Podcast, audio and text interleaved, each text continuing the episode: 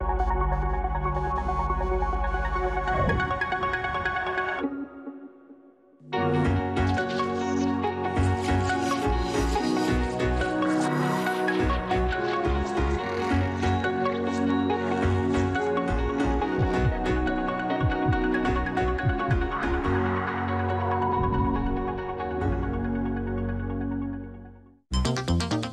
¿Las infecciones del oído son más comunes en los niños que en los adultos?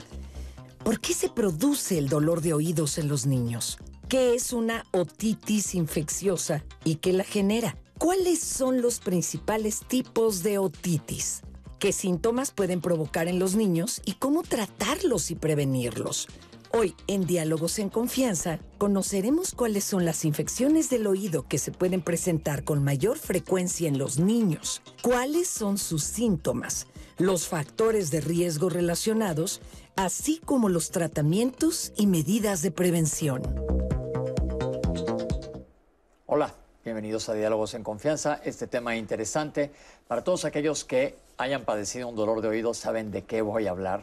Eh, y sí, es más frecuente que sea en los niños, por eso vamos a darles este programa a ellos y que sepamos, porque un dolor de oídos no solo afecta al paciente, como cualquiera de ustedes que haya tenido hijos, que tengan hijos, que haya tenido un problema de oído, afecta a toda la familia, es algo que puede ser muy delicado, que si se trata a tiempo va a ser mucho más fácil la solución. Entonces las próximas dos horas vamos a estar platicando de esto. Como todos los lunes, hoy gracias a nuestros intérpretes de lengua de señas mexicana, están con nosotros hoy Alberto Mújica y está Lía Vadillo, gracias por acompañarnos. Y Natalia, qué gusto otra vez, ¿cómo estás? Bien, Pepe, como siempre, un placer compartir este espacio contigo, con los especialistas y por supuesto con ustedes que nos siguen al otro lado de la pantalla aquí en la señal del 11. Pues sí, definitivamente el tema de hoy yo les sugiero que se traigan una libreta y una pluma, porque sin duda alguna cuando los pequeños de la casa se enferman es algo que preocupa mucho a la familia y sobre todo cuando son niños eh, de, de meses de edad, de apenas un año, cuando todavía no pueden expresar sus síntomas con toda claridad, a los papás les causa mucha angustia, así que no se preocupen, hoy en el programa vamos a contestar sus dudas, vamos a aprender muchísimo, Pepe. Y yo le recuerdo que Diálogos en Confianza está en todas las plataformas. Usted puede encontrar el programa en donde se puede imaginar. Estamos en Facebook, en YouTube, en Twitter, en Instagram. Yo les invito hoy en especial que se suscriban a nuestro canal de YouTube. Ya somos casi 13 mil personas. Y la verdad es que está padrísimo porque ustedes pueden entrar en el momento del día que quieran y van a encontrar todos los programas completos, así como las cápsulas que se comparten a lo largo del programa. Asimismo, si usted quiere información de instituciones, páginas de internet, quiere el contacto de los especialistas que estuvieron en el programa del día, eso lo puede encontrar en el blog de Diálogos en Confianza y en las diferentes plataformas. Recuerde que aquí siempre le vamos a brindar información extra, además de las emisiones en vivo y también material exclusivo de redes sociales. También le recuerdo que tenemos un podcast en Spotify donde están los más de 2.000 programas. Así que como siempre, Diálogos en Confianza está en todas las plataformas, no son en la señal televisiva y con mucho gusto, Pepe, vamos a construir la conversación de hoy. Perfecto, les voy a presentar a los especialistas que nos acompañan el día de hoy. En primer lugar, la doctora Marisol Guanteguido. Doctora, gracias por estar aquí con nosotros. Muchas gracias, Pepe. Gracias por la invitación. La doctora es otorrinolaringóloga, pediatra del Hospital Infantil de México, Federico Gómez, de la Secretaría de Salud.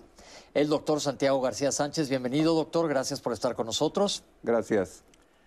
El doctor es coordinador del Servicio de Pediatría del Hospital General Doctor Darío Fernández Fierro del ISTE, profesor de Pediatría en Internado Médico, adscrito a la terapia intensiva neonatal del Hospital General del Centro Médico Nacional La Raza del Instituto Mexicano del Seguro Social.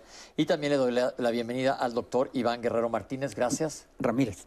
Ramírez, perdón, perdón, doctor. El doctor es médico pediatra maestro, en alta atención médica, miembro de la Sociedad Mexicana de Pediatría. Está en el Hospital General de Zona 47 del Instituto Mexicano del Seguro Social. Gracias por acompañarnos, doctores. Creo que es un tema bien interesante porque, como yo decía, eh, un dolor de oídos es un dolor de oídos. Ustedes nos van a platicar ahorita, pero tenemos una cápsula introductoria para que arranquemos a hablar del tema. Vamos. El oído es un órgano complejo. Es responsable de la percepción de los sonidos y participa en el mantenimiento del equilibrio del cuerpo, lo que facilita al ser humano conectarse y adaptarse al entorno que le rodea. Sin embargo, determinadas afecciones pueden comprometer su funcionamiento y causar trastornos desde la infancia. En los menores, cuando se presenta una infección en el oído, generalmente se debe a una bacteria y con frecuencia comienza después de que el niño tiene una infección de resfriado o catarro u otra infección de las vías respiratorias altas. En pediatría, La otitis media es uno de los diagnósticos más comunes. Los especialistas estiman que más del 80% de los niños presentará un episodio de otitis media aguda antes de los 3 años de edad y que el 40% desarrollará 6 o más recurrencias hacia los 7 años. Asimismo, constituye la indicación más frecuente para prescribir antibióticos en la infancia. Es complicado que se puedan evitar las infecciones de oído en los niños. La mejor recomendación es reducir los factores de riesgo, a menudo causados por otro tipo de afecciones de las vías respiratorias. Por ello, la recomendación siempre será acudir a la brevedad con el especialista para que ofrezca el tratamiento correcto y evitar que las inflamaciones se agraven. Doctores, ustedes tratan niños. Eh, ¿Por qué creen que es importante que hagamos esta distinción y hablemos de edades pediátricas en cuanto a este tema? Bueno, eh, es importante hablar de los padecimientos en los niños porque eh, normalmente una de las causas que creo que a todos nos, llega en el primer contacto de atención, seamos pediatras, sean otorrinos, es que muchas de las veces los niños son muy impredecibles en la forma en cómo se comportan para tratar una infección de origen respiratorio. Normalmente los niños no tienen una sintomatología específica. A, menores, a menor edad es mucho más complejo. Hay niños que se tornan nada más irritables o debutan con fiebre o simplemente están apáticos a su comportamiento de lo habitual. Entonces, eh, de tratar o que la mamá se percate de cierta sintomatología y tengamos ciertos datos de alarma, creo que es muy importante para poder distinguir entre si es conveniente realmente llevarlo al médico o realmente tiene algún otro problema que tengamos que distinguirlo, ¿no? Esto yo creo que es bien importante porque eh, ahorita les voy a preguntar que me platiquen un poquito de prevalencia de problemas otológicos, ¿es como se diría así? Otológicos propios del oído en niños, que ¿por qué es tan diferente en niños que en adultos? y la importancia rica también en que el otorrino laringólogo pediatra, primero es un otorrino de adultos que va a seguir viendo niños. Y es una eh, enfermedad o las enfermedades de oídos en los niños le van a llegar desde el médico, el primer contacto, hasta el subespecialista y por lo tanto tenemos que conocer la enfermedad, tenemos que saber cómo identificarlo y tenemos que saber cómo manejarlo. ¿Qué tan frecuentes son los problemas de oídos en edad pediátrica? Son, son muy frecuentes y desafortunadamente llegan a pasar desapercibidas en, la fase aguda de la enfermedad. ¿Qué tan frecuentes? Principalmente en, en niños menores de 3 años, niños y niñas menores de 3 años se calcula que hasta del 60 hasta el 80% de esa población ya padeció en alguna ocasión alguna infección del oído. Es por eso que tiene tanta relevancia conocer, orientar a, a los papás para que ellos aprendan a identificar algún dato de alarma, que es muy difícil en los niños, porque los niños pueden estar cruzando con mucho dolor y te dicen que no les duele, por el temor de que el médico los vaya a abordar o los vaya a revisar. Sí. Entonces, esto es importante. Ahorita vamos a hablar más adelante de sintomatología y los vamos a ir llevando por diferentes afecciones al oído. Ahorita estamos hablando en general y mi pregunta es, ¿son mucho más frecuentes los problemas otológicos en niños que en adultos? Y si sí, ¿por qué? Bueno, eh, realmente sí es más, más frecuente las infecciones respiratorias en la población pediátrica con respecto a la población adulta. Eh, la población adulta tiene un ciertas características que ayudan a que el sistema respiratorio funcione de una forma muy diferente con respecto al niño. Para empezar, el calibre de las vías respiratorias. Nosotros, eh, en, edades pediátricas, las vías respiratorias del niño son de mucho menor tamaño. No es como lo mismo tener los orificios a nivel de los bronquios, alveolos, incluso los mismos conductos auditivos, etcétera, no es la misma, no es el mismo diámetro. Eso hace que sea un factor importante para que se puedan eh, se pueda inflamar o contaminar mucho más este, este tipo de, eh, enfermedades. ¿no? Pues aquí el tamaño de las vías aéreas o vías otológicas, porque ahorita vamos a ver un poquito de anatomía, tiene que ver. Claro. Definitivamente. Eh, esto es importante porque pues, los síntomas son directamente relacionados a esto. Pero el doctor nos dijo, las vías respiratorias de ustedes en casa podrán decir, pues que no estamos hablando de los oídos, mis oídos no respiran, ¿qué tiene que ver? Pues generalmente, o hace tiempo, decíamos, o categóricamente dividíamos vía superior, vía inferior. Hoy hablamos de una vía unificada. Lo que ocurre arriba afecta o impacta en la vía inferior. Y la vía superior incluye definitivamente el oído medio. El oído está cubierto, recubierto de una mucosa respiratoria, es una mucosa productora de moco. Entonces, bien importante eso. El oído medio, ahorita los doctores vamos a ver más adelante las diferencias de, la anatomía de los, de los oídos, pero el oído medio, que es clave, tiene la misma mucosa, quiere decir la piel, el recubrimiento que tiene nuestra vía respiratoria. Entonces esto es importante. Pensemos lo común que es infectarnos o una afección de vías respiratorias. Por lo tanto, la mucosa es igual de susceptible. Es igual de susceptible, está en continuidad una de otra y por lo tanto lo que ocurre, digamos, en la garganta, en la nariz, puede impactar directamente en el oído. ¿Cómo que está en continuidad? Díganos de anatomía, doctora. Bueno, básicamente la faringe, que muchos la garganta. La garganta, en realidad son tres porciones, ¿no? La nasofaringe, que es la parte más superior, y justo al ladito, arriba de la nasofaringe, hay una estructura que se llama trompa de Eustaquio, que es la gran protagonista en los cuadros de otitis media. Entonces, lo que ocurre en la nasofaringe se comunica o puede tener continuidad hacia el oído medio y por lo tanto ahí está la relación anatómica. Es decir, acá atrás de mi nariz, hasta allá atrás, donde meten el isóporo a los que nos hemos hecho, pruebas para buscar si hay COVID o no, o hay antígenos, eh, ahí hay un caminito, un túnel que nos une con el oído medio. Esto se llama la trompa de Eustaquio. ¿De Eustaquio o trompa auditiva? O trompa auditiva. Ya le estamos quitando los nombres propios según esto los últimos 15 años, pero seguimos con ellos. Esto es bien importante que lo tengan en mente durante todo el programa porque la anatomía es importante. Vamos a ver esta cápsula que nos dice por qué son más propensos los niños y los doctores la van a retomar ahorita que regresemos. Las infecciones de oído son más frecuentes en la edad pediátrica que en la edad adulta. ¿Por qué pasa esto en los niños? La anatomía de los niños es distinta a la del adulto y por eso se enferman más del oído. Eh, tenemos que acordarnos un poquito de la anatomía del oído para darnos cuenta de esto. El oído tiene tres partes, se divide en tres grandes partes, que son el oído externo, el oído medio y el oído interno. El oído externo está formado por la oreja y el conducto auditivo externo. Este acaba en el tímpano y el oído medio está entre el tímpano y el oído interno. El oído medio es una cavidad que contiene aire. Dentro de ella están los huesitos que se llaman martillo, yunque y estribo y está recubierta del mismo tejido que está recubierta la vía respiratoria. ¿Por qué es esto? Porque hay una comunicación directa entre el oído medio y la faringe y esto se da a través de un conducto que se llama trompa de Eustaquio.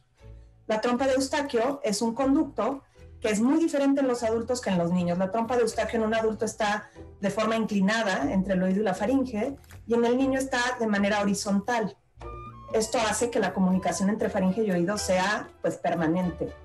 Además, la trompa de Eustaquio en el niño es mucho más corta y más estrecha en diámetro. Esto hace que cualquier inflamación de vía respiratoria haga que la trompa de Eustaquio se inflame, el oído medio del niño se inflame y se ocasionen estas infecciones de oído en el niño.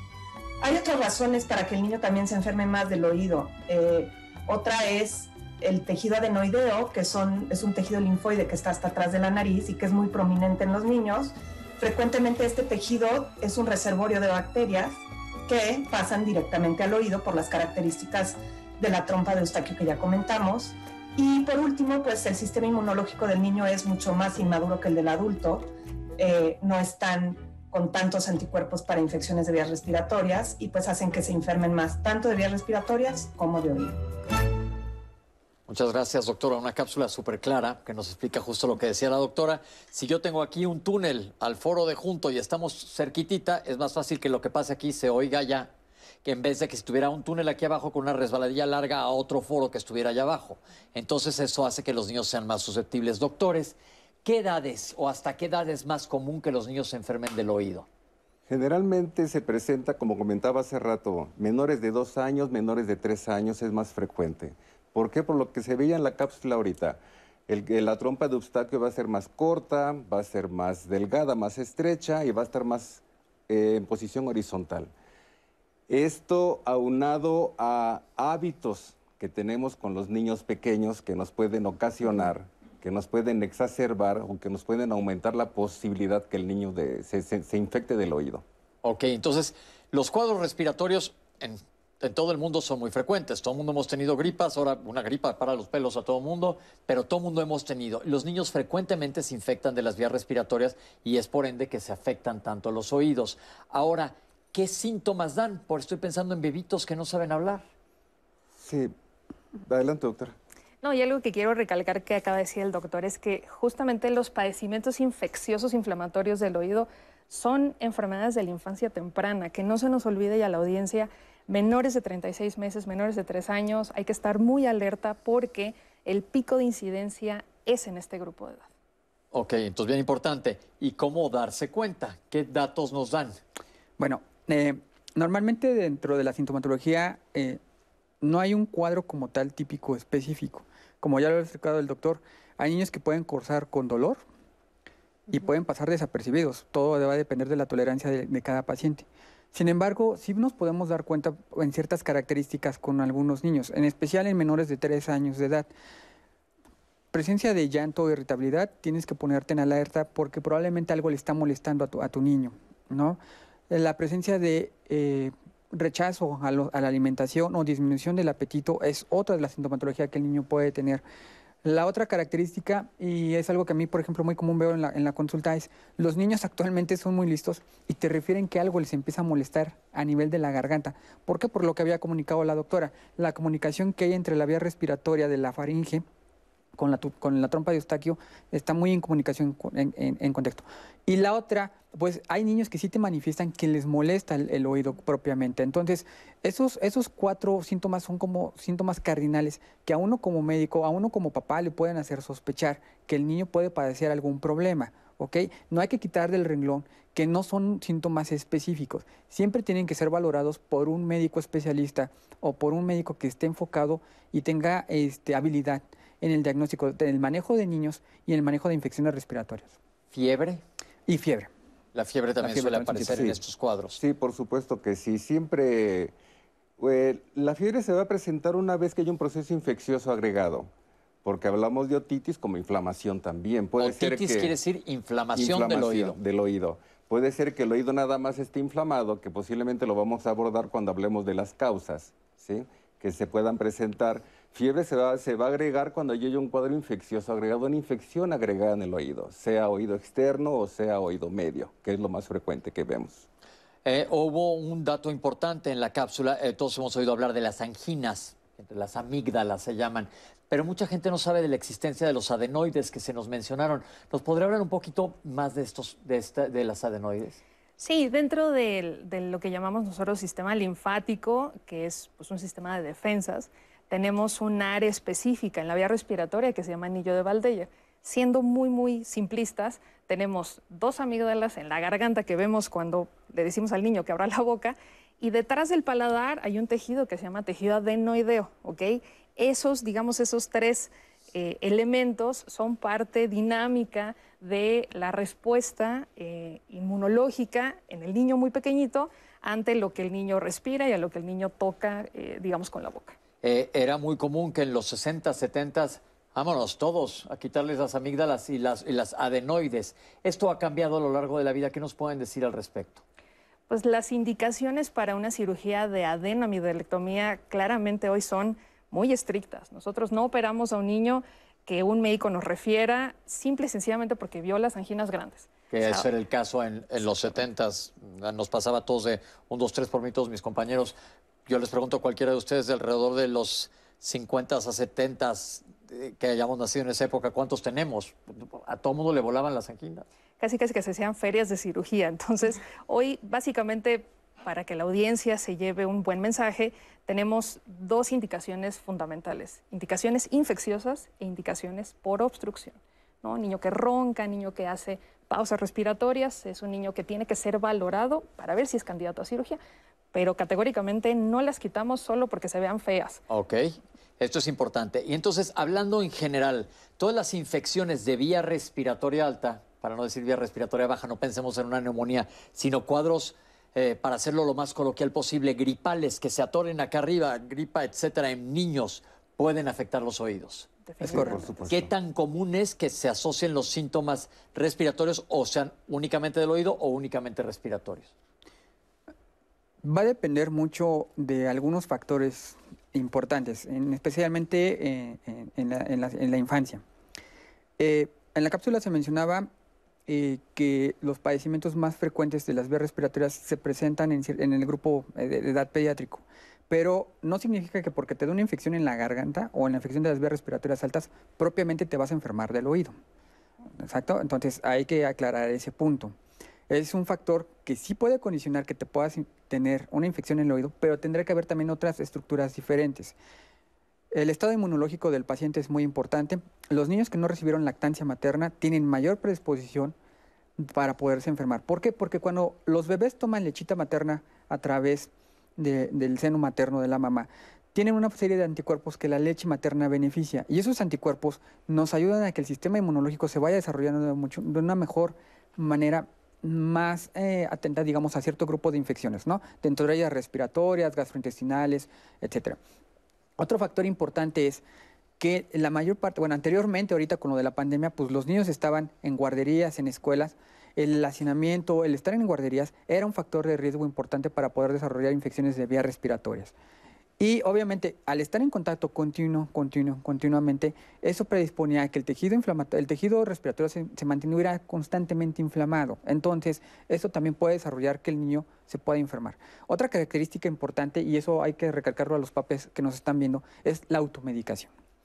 La automedicación en general es uno de los factores creo que de, riesgo ya actualmente que se tendría que poner incluso en la literatura médica, porque es impresionante cómo llegan una cantidad de recetas de, medicamentos que están a libre venta en las farmacias y, obviamente eso va cambiando la sintomatología del niño. Si como médicos ya especialistas a veces nos cuesta, nos cuesta un poco de trabajo abordar el manejo de ese tipo de niños. Imaginémonos a los papás que no tienen el conocimiento de cómo se comporta la enfermedad, pues va agravando más esto, ¿no? Otras características, pues bueno, ya nos podemos aventrar un poquito más. El tabaquismo, hay muchas familias que fuman y los niños están en contacto con el tabaco. El tabaco sigue siendo un factor importante para poder producir inflamación de la mucosa de las vías, vías aéreas superiores. Entonces, esto también nos va a condicionar que los pacientes puedan empezar a enfermar más continuo. Ojo, estamos pensando en la salud de nuestros hijos y son factores que les afectan que pensaríamos que nunca y probablemente sí les estén afectando. Ya tenemos llamadas por ahí. Así es, nos dice Astrid Muñoz. ¿Qué hacer cuando un niño se lastime el oído? Lo pregunto porque mi hijo se metió una pieza de armar y le sangró mucho.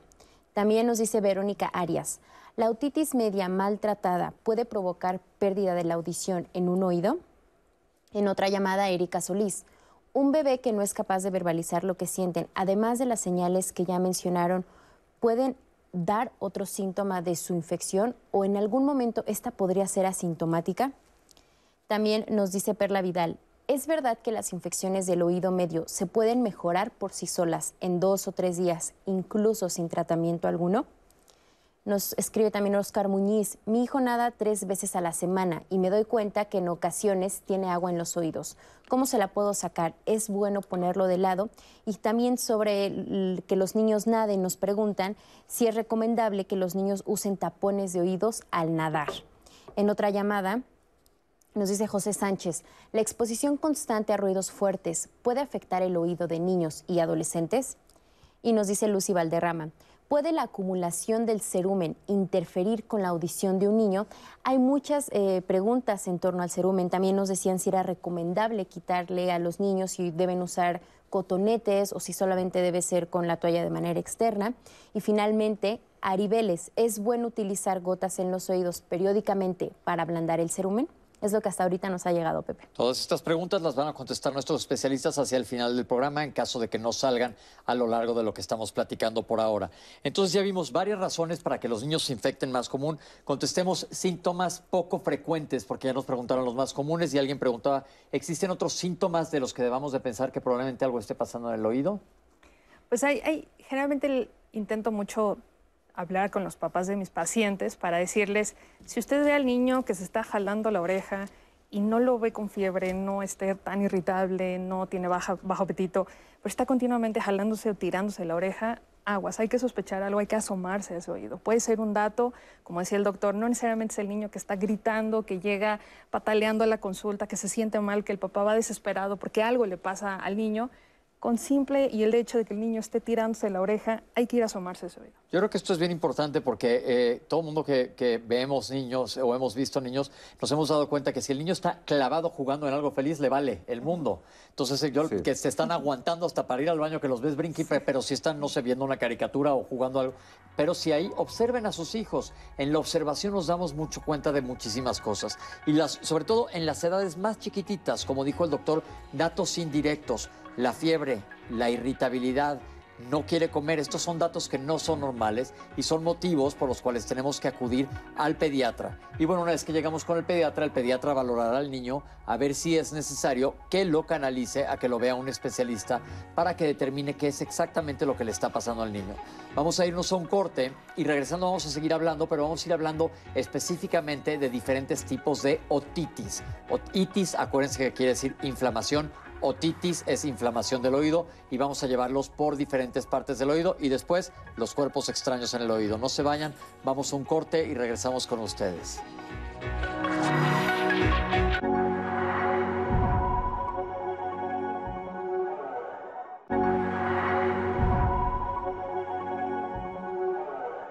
Continuamos aquí en Diálogos de Confianza y los invito a que mañana en nuestros temas de familia no se pierdan la emisión. Adopción, un nuevo comienzo. Todas las niñas y los niños tienen derecho a una familia. Sin embargo, por diferentes circunstancias, en muchas ocasiones, los niños y las niñas no pueden permanecer con sus familias biológicas.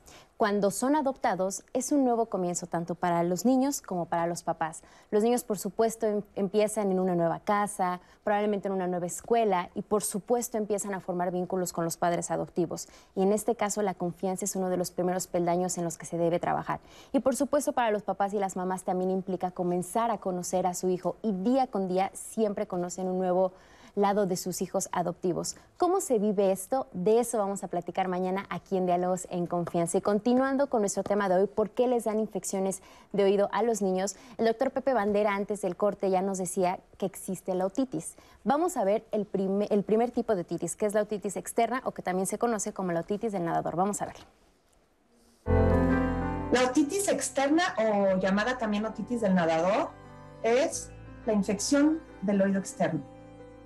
¿Qué es el oído externo? Hay que recordar que el oído externo es la parte que se forma por la oreja y por el conducto auditivo. El conducto auditivo es un conducto más o menos de unos 3 centímetros de longitud, que está recubierto de una piel delgada y nosotros como mecanismos naturales de protección del oído externo para que no sufra infecciones, tenemos la oreja, que por su forma no permite que entren cuerpos extraños, este, tierra, etcétera, adentro del oído y dentro del oído tenemos la producción de cerumen, que es la cerilla, y esta tiene propiedades que protegen la piel del conducto y además que ayudan a que no se desarrollen infecciones. Entonces, siempre tenemos cierto equilibrio para que no tengamos infecciones de oído externo. ¿Qué pasa cuando vamos a nadar? Cuando vamos a una playa o vamos a albercas y estamos constantemente mojando el oído, este se humedece y cambian las condiciones naturales de equilibrio dentro del conducto y el conducto se inflama. Esto favorece que las bacterias que viven ahí proliferen de manera patógena, lo infecten y va a haber inflamación del conducto e infección. Esta inflamación ocasiona muchísimo dolor. Los pacientes no pueden ni tocarse la oreja porque el dolor, el dolor es muy, muy fuerte. Y esta es la característica principal para darnos cuenta que algo está pasando. Si no se da tratamiento a tiempo, se va a producir una secreción que saldrá a través de la oreja y también puede extenderse la infección a la parte externa de la oreja y en los casos más graves de pacientes con defensas bajas puede irse al sistema nervioso central ocasionando una otitis externa maligna. Pero esto para que pase tiene que de verdad no haberse atendido el problema. ¿Qué podemos hacer en el momento que el paciente empieza con los primeros síntomas? Iniciar el tratamiento. Ahora, ¿cómo podemos evitar esto cuando vamos a nadar o a la playa? Pues mantener una higiene adecuada del conducto, lo cual se trata de en nuestros hábitos normales, limpiar el oído después de la, del baño, pero no quitar el, toda la cerilla que tenemos. Hay que dejar una capita protectora porque tiene su función. Y al acabar el día de nado, siempre intentar secar el oído, nada más con una toallita, no, no echar más, mayor cosa, para el otro día volver a nadar y volver a secar el oído y mantenerlo en buenas condiciones para que no se desarrolle la infección. Doctores, entonces la otitis externa va desde la oreja cualquier parte de la oreja hasta el tímpano. Es ese tubito que se llama el conducto auditivo externo. Eh, antes de que hablemos propiamente de, las infecciones, ¿nada más les pasa a nadadores o gente que esté en la alberca o puede pasarte sin nunca haberte metido en una alberca? Puede pasarte sin siquiera haber tocado el agua en años. Se llama del nadador porque hay una mayor incidencia en este grupo de población, pero cualquier persona que se lastime, inclusive un barrito enterrado, se considera una otitis externa. Ok, que a veces ah, puede pasar que tengas un barrito enterrado en el oído y duele. esos, muchísimo. como digo yo, unidades subterráneas Exacto. que duelen terriblemente. Pero entonces, otro punto bien importante, y aquí creo que es importante que nos detengamos. El cerumen, la cerilla, es natural. Explíquenos un poquito cuál es la función, quién la produce y por qué está ahí. Y por qué la gente la ve como algo terrible. Sí, ge- generalmente los papás están peleados con el cerumen en, en el oído de los niños. Eh, se obsesionan por querer ver los oídos de los niños totalmente limpios cuando que siempre debe de haber cerumen. Es lo que sucede con la naricita de los niños, ¿no? Las mamás tienen obsesión también por ver perfectamente limpia la narina de los bebés o de los niños mayores. El cerumen es importante porque nos da protección, tiene un olor particular también que va a impedir que se, que, se introduzcan eh, insectos al oído y nos va también a favorecer de que, por ejemplo, en estos casos que se menciona, siempre se relaciona titis externa y nado, ¿sí? También tiene función, por supuesto, porque va a limitar el acceso de agua hacia el oído, hacia partes más profundas. Lo importante de esto es eh, hacer mucho énfasis. eh, con el simple hecho de nadar, si es que es el caso, se va a humedecer, se va a mojar la mucosa del oído externo. Si a esto le agregamos todavía que los papás inmediatamente tienen el hábito de explorar el oído de los niños y tratan de ver qué es lo que tienen. Y esto va a favorecer que de por sí tenemos una mucosa que está inflamada, que está reblandecida, que está mojada, meten un objeto porque el niño siente algo extraño porque hay, hay sensación de cuerpo extraño, aunque no lo haya en ese momento, ¿sí? Si no sé nada, también es importante considerar el hábito que tenemos en la población en general de estar aseando los oídos cuando que los oídos se asean sola. Aquí está la doctora, que es la experta en otorrino. Los, los otorrinos comentan que los oídos se limpian con los codos. Si tratamos de limpiarnos el oído con el codo es imposible, ¿sí? Luego entonces es poner atención en que el oído, dentro de sus componentes, hay una sustancia que se llama cerumen y tiene sus funciones específicas. Entonces, me voy a detener más en el cerumen porque tenemos esa obsesión de limpiarlo. Los oídos no se limpian, el conducto auditivo no se mete nada al oído. Nada. Nada. Nada, de, no voy a decir marcas, de hisopos, de, de estos que tienen una cabecita de algodón, nunca se metan No. porque tendemos a empacarla Así más. es. Ahora, eh, los papás que se obsesionan, pero se ve horrible. No se ve horrible, nada más que se limpia aquí afuera, ¿no? Inclusive si el cerumen, o sea, como decía el doctor, la cerilla tiene una función, no está ahí de, de- De gratis. de gratis ni de adorno. La cerilla tiene una consistencia y una propiedad oleosa, grasosa. Entonces, al contacto con el agua es un protector de la piel. Si yo me eh, aferro a quitarla, le quito esa protección a la piel y la piel queda desprovista de una barrera mecánica, que es el cerumen. Entonces, eh, el oído de forma natural tiene una forma en la que expulsa el cerumen precisamente por la inclinación del conducto. Eh, es normal que en los niños el cerumen sea un poco más como chicloso, como más pegajoso. En el adulto y en el adulto mayor la cerilla es más seca, se tiende a formar como piedras. Entonces, si en el niño el cerumen logra eh, salir del conducto y se deposita en la entrada del conducto, los papás fácilmente pueden, con un cotonete, simplemente en la entrada del conducto, barrer y arrastrar esa cerilla, pero nunca meter, nunca meter ese cotonete al conducto. Esto también para adultos, ¿eh? Esto es para todo el mundo. Ahora, ¿qué hacer? Todo el mundo que nos hemos metido alguna vez a la alberca o algo dice, "Se- me quedó agua. Se me quedó agua. Esto es, es incómodo. Primero dices, no oigo. Hoy sientes ahí que te mueves y traes agua. ¿Qué hacer? Bueno, lo, lo más recomendable es, el agua sale de la misma forma Hola. como entró. A final de cuentas, es un orificio natural. Ya lo vimos que anatómicamente nuestro oído tiene, eh, se divide en tres partes. La membrana timpánica, por eso es una membrana.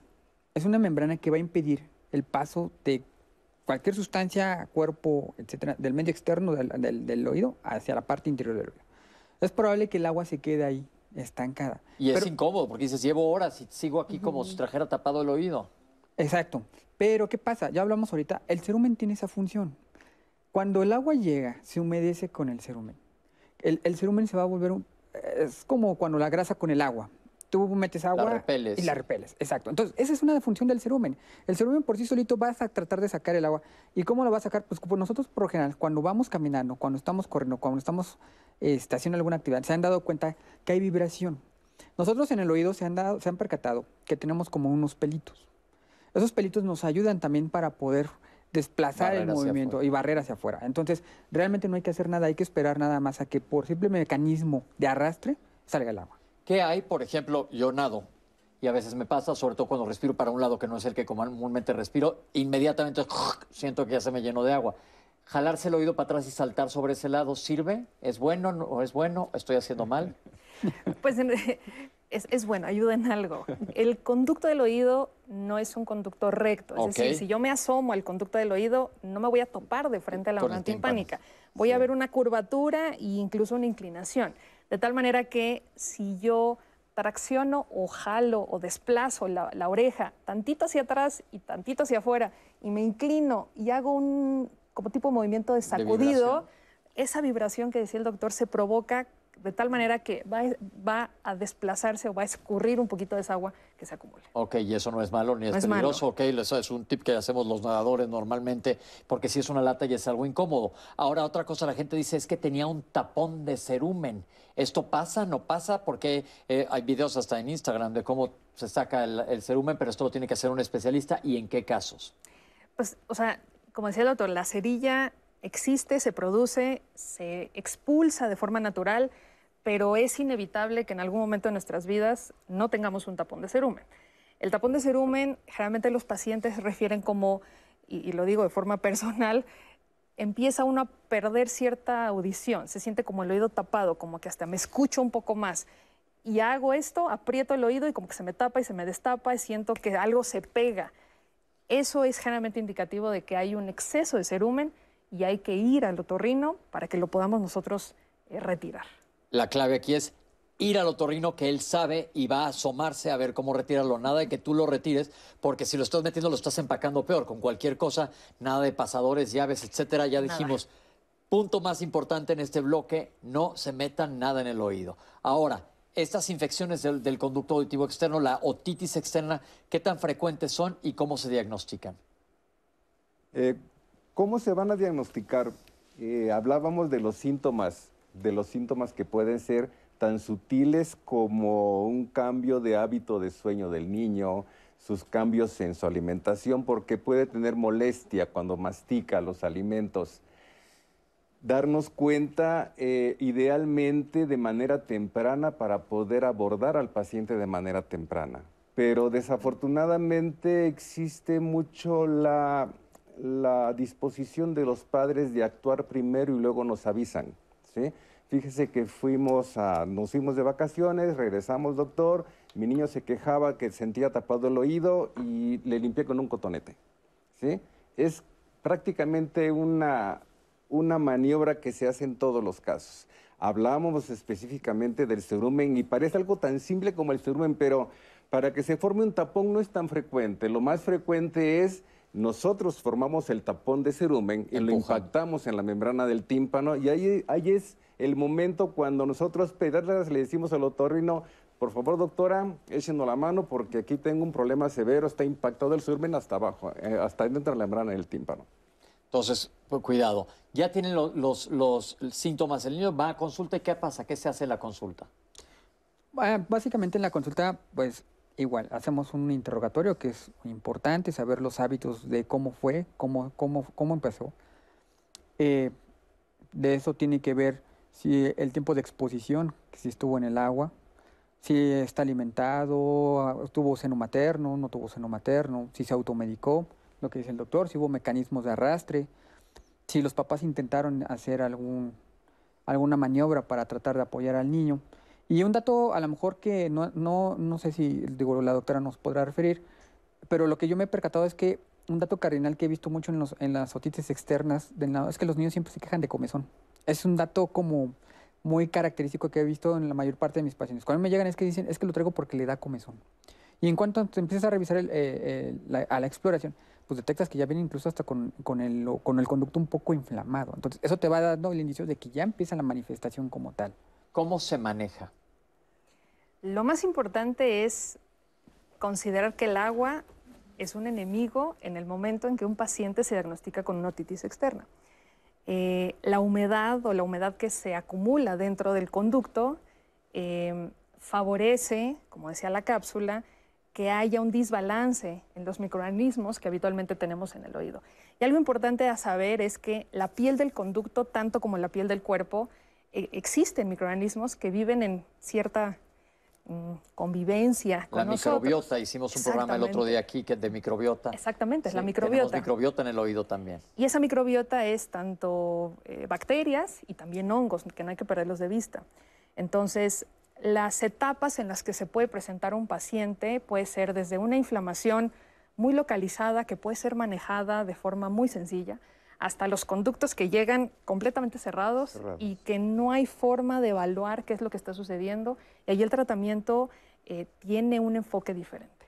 Y el enfoque es, eh, nosotros lo que habitualmente hacemos es colocar unas férulas llamadas mechas óticas, que son em, materiales que van a permitir que si yo tengo, imagínense, un conducto completamente cerrado, si yo coloco las gotas, nunca van a llegar en profundidad. Entonces, si yo coloco un material que me ayude a dilatar, a expandir las paredes de este conducto, me, va a favorecer que las gotas que yo coloque en la parte externa, digamos que el conducto lo estoy volteando, las gotas van a penetrar hasta, hasta la porción más profunda del conducto y eso va a generar una mayor posibilidad de éxito para que esa infección pueda ser manejada. Es muy importante. ¿Se maneja normalmente con gotas?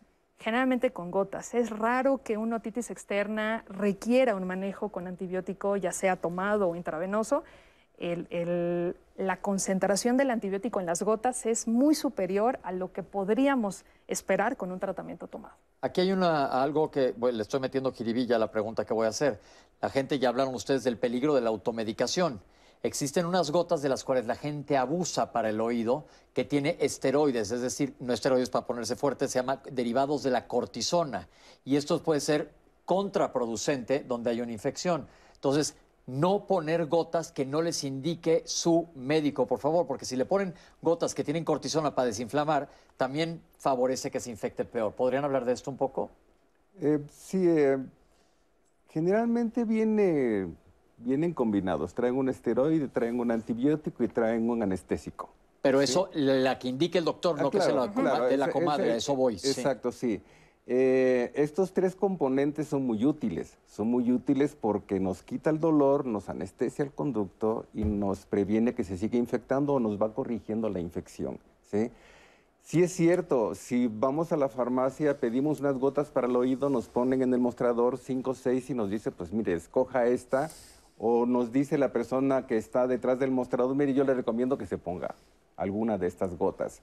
Lo, importante es, eh, siempre, siempre recalcamos los médicos el evitar, el evitar que los papás estén automedicando a sus niños. Es muy importante como comentaba la doctora, puede ser muy simple y puede ser que esa otitis tan simple que se presentó porque se fueron a nadar se haya complicado en casa con los objetos que introducen y con los medicamentos que están este, introduciendo en el oído. Ok, perfecto. ¿Preguntas tenemos? Claro que sí, Pepe. Nos dicen en las llamadas, Belén Ochoa, ¿hay alimentos para reforzar el sistema inmunológico de los niños y que no padezcan de enfermedades respiratorias tan frecuentes? Y ahora que mencionábamos lo del cerumen, una mamá nos escribe y nos dice, tengo dos niños. Uno de ellos me ha dado cuenta que produce cerumen en exceso. Se lo trato de limpiar de forma externa, pero le sale mucho y no sé si esto sea síntoma de alguna infección o de que haya algo mal en él. También nos preguntan, ¿es correcto realizar lavado de oídos a los niños? Y en más llamadas, Sandra Predes nos dice, ¿la sinusitis es una infección relacionada con las infecciones en los oídos? Y Gil Ortiz nos comparte su experiencia. Les quiero decir que yo tengo perforado el oído porque cuando tenía seis años me metí un desarmador que mi papá dejó cuando estaba armando una silla. Por favor, no dejen al alcance de los niños ningún tipo de herramientas. Jaime Torres nos pregunta, ¿es cierto que tomar vitamina E es buena para fortalecer el sistema inmunológico y no padecer enfermedades del oído? Y finalmente, Angélica Estrada, cuando un bebé viaja en avión, ¿es recomendable proteger sus oídos? Lo que hasta ahorita nos ha llegado, Pepe. Perfecto, aquí las estoy anotando.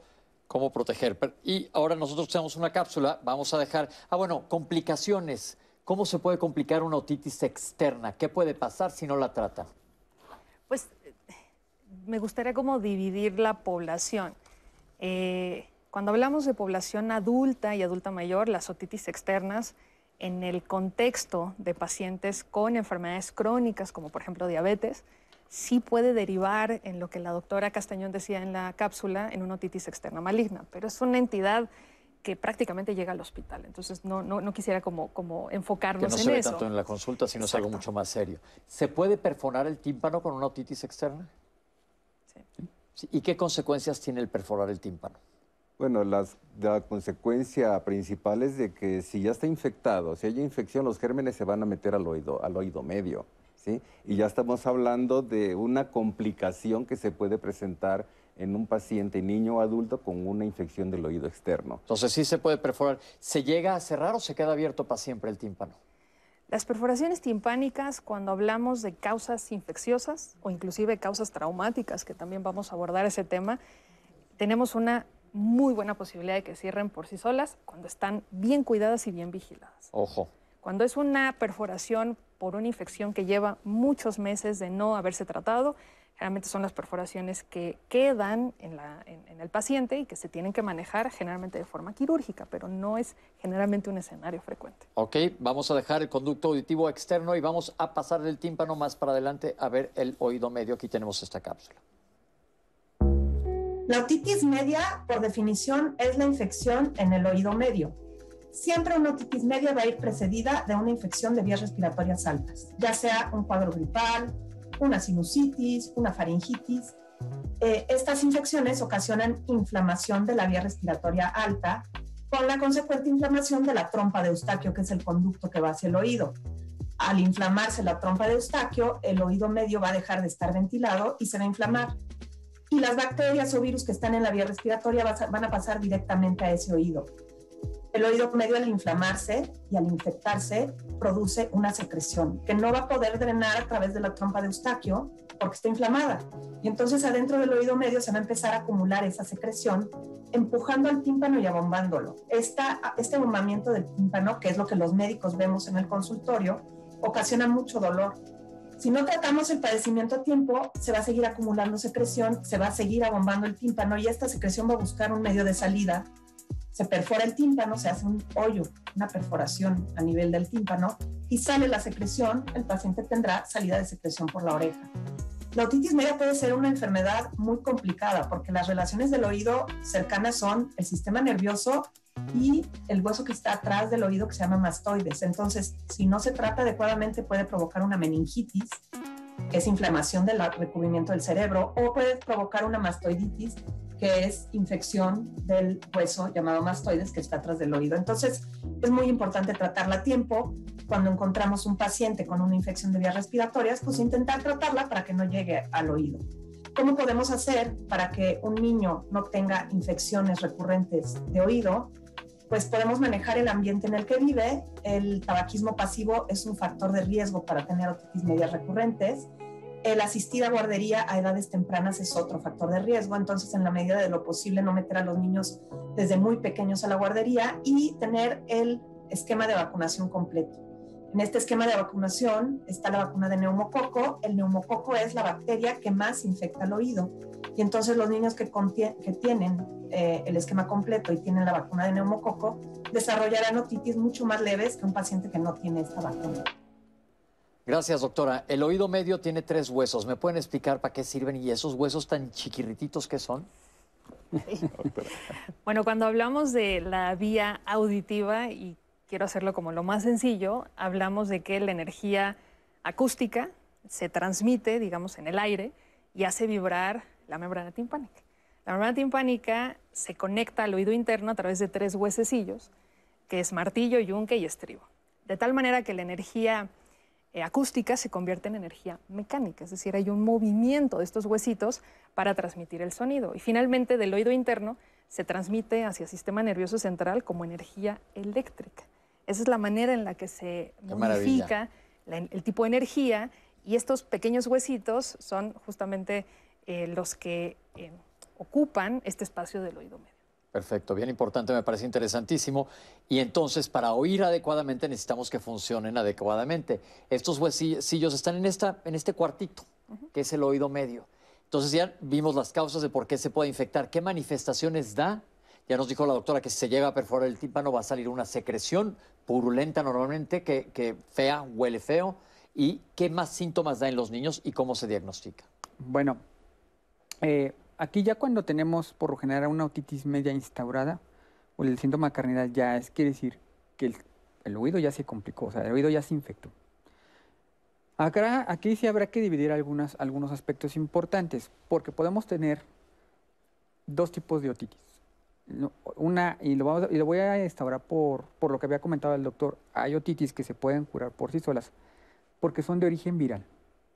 Los virus, como la gripa, exacto, los virus como la gripa, te pueden provocar otitis. Y necesariamente puedes tener fiebre, puedes tener un poquito de malestar, pero si tú lo valoras y sabes diferenciar entre una y otra, pues se va a resolver. Ahora, tenemos la otitis bacteriana, que esa es la que realmente a nosotros como médicos nos importa, porque es la que más lata da y es la que más frecuentemente los papás se espantan. O sea, los papás normalmente cuando llegan a nosotros a la consulta es que dicen, mi hijo tiene dolor, tiene fiebre y está irritable. Dolor de oído, fiebre, irritabilidad, te tienen que hacer sospechar que tenemos un problema en el oído. Y si a eso le sumamos el antecedente de que ya se enfermó de las vías respiratorias hace unos siete días atrás, pues con mucho más razón tenemos que empezar a sospechar la sintomatología. Si a eso le agregamos los factores que ya habíamos comentado anteriormente, asiste a la guardería, el tabaquismo pasivo, eh, la falta de seno materno, pues con mucho más razón vas a tener. Y aunado al esquema de vacunación que hoy en día desafortunadamente tenemos a los antivacunas, por decirlo así, pues ha predispuesto que las otitis empiecen a ser mucho más recurrentes en la edad pediátrica. Entonces, eso va a ser muy importante tenerlo en cuenta. ¿Cómo se diagnostica? ¿Con puro sintomatología? ¿Ustedes cuando se asoman qué ven? Sí, eh, claro está que primero es la sintomatología, la historia clínica que hacemos con cada paciente aunque sea una sola consulta, la cual se da, siempre hacemos una historia clínica para saber qué sucedió y cuál puede ser un factor predisponente o desencadenante de.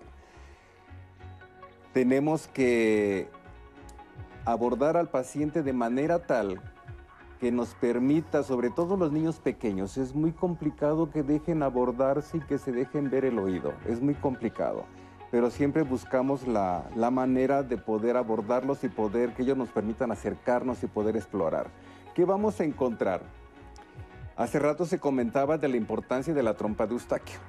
La trompa de Eustaquio va a estar íntimamente relacionada con infecciones del oído medio. ¿sí? Luego entonces, es trompa de Eustaquio, es lo que es la caja del oído medio y también la membrana del tímpano, es importante. ¿Qué vamos a explorar si esa membrana del tímpano se encuentra afectada o no? La coloración normal se, conoce que es un gris aperlado, la membrana se mueve cuando hacemos algún tipo de, ejercicios con los niños para que veamos la movilidad doctor, de la membrana. perdón, tenemos que hacer un corte. Perdón, nos lo quedamos con el doctor a la mitad de su explicación, pero vamos a ir un corte y regresamos para que nos termine de decir cómo se debe ver la membrana timpánica y que vemos a la exploración.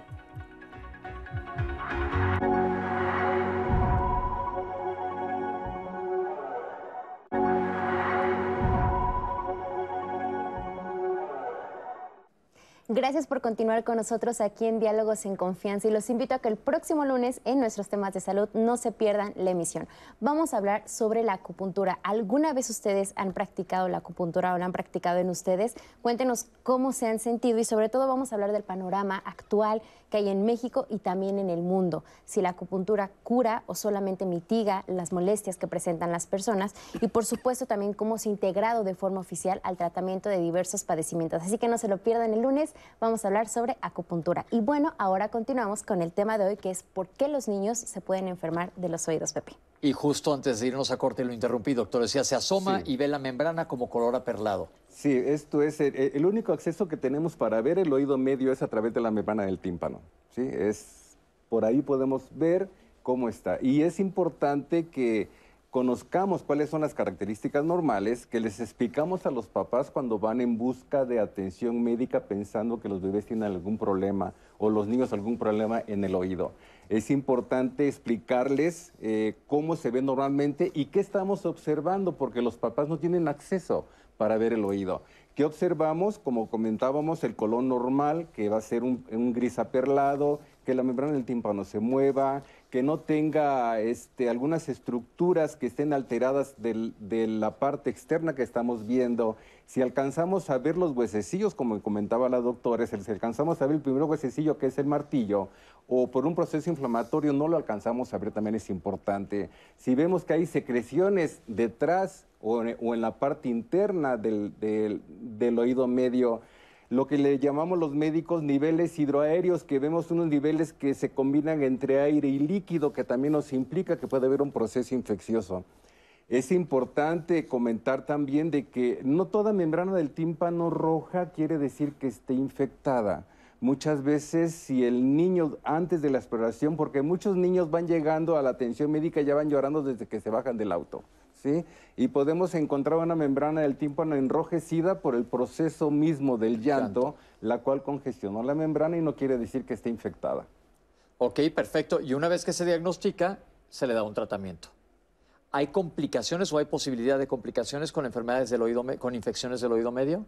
Sí, la posibilidad de, complicaciones, perdón, eh, básicamente radican en la zona del cuerpo en, en la que nos encontramos, ¿no? El oído eh, está justo debajo de la fosa craneal.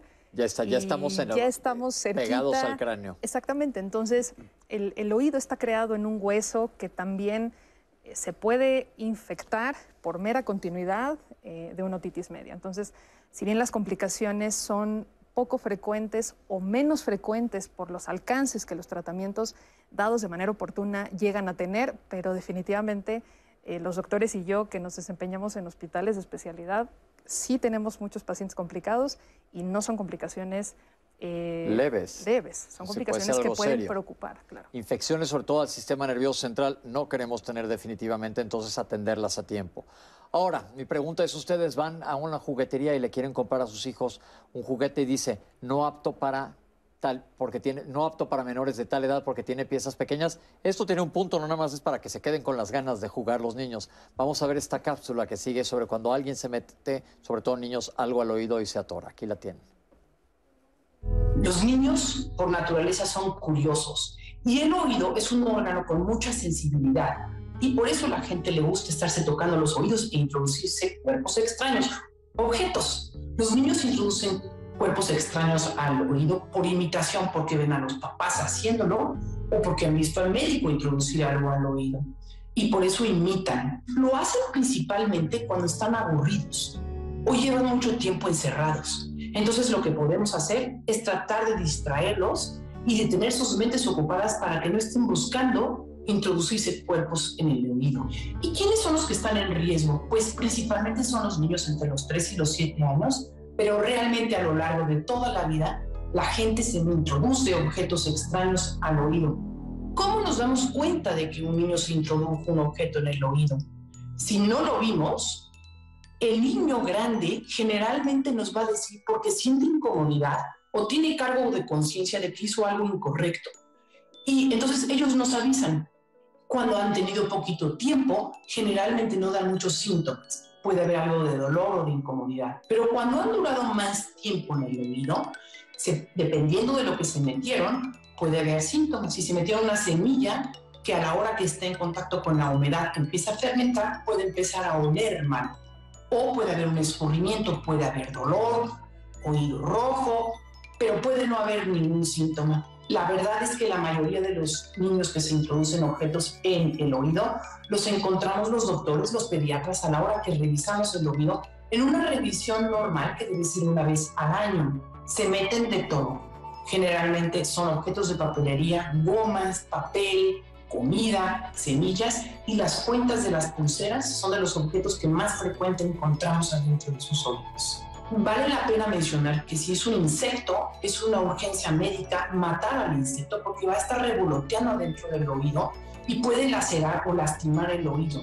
Con unas gotas de aceite de olivo podemos ahogar al insecto y entonces llevarlo al médico. En caso de una pila de reloj, que también es bastante común, es una emergencia médica y tienen que ir a un centro de urgencias para que lo retiren lo más pronto posible.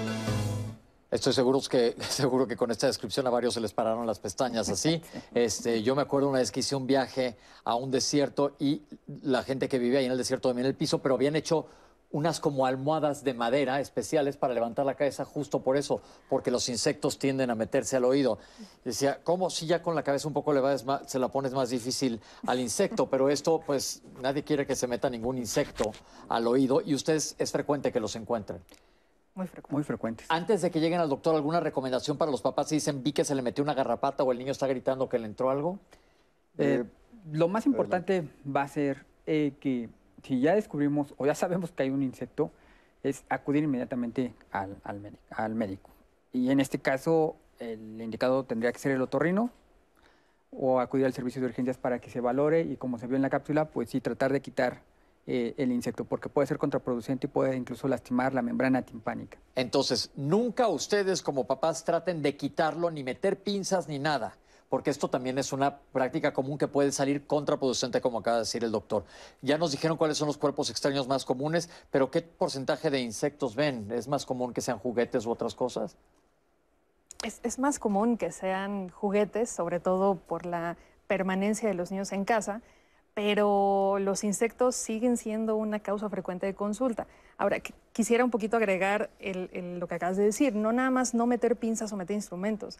En algunos sitios a veces escuchamos justamente meter o, quizás colocar gotas de, algo para intentar matar al insecto, pero aguas, el insecto puede agarrarse de la membrana timpánica y rasgarla y hacer un orificio. Si yo inadvertidamente coloco, con la intención de ayudar evidentemente, pero coloco algo para matar al insecto, puedo introducir esa sustancia al oído medio y no necesariamente ser útil, ¿no? Puede incluso causar más, más consecuencias. Pónganse ustedes, ahora sí les va a dar risa, pero en el papel del insecto. Estás atorado en un lugar donde ves una membrana que del otro lado hay camino y te viene para atrás líquido, ¿qué haces? Pues tratas de salir por algún lado. Entonces es una emergencia médica. Ahora, frijoles, aquí me dio risa por un primo, que espero que vea el programa y se acuerde.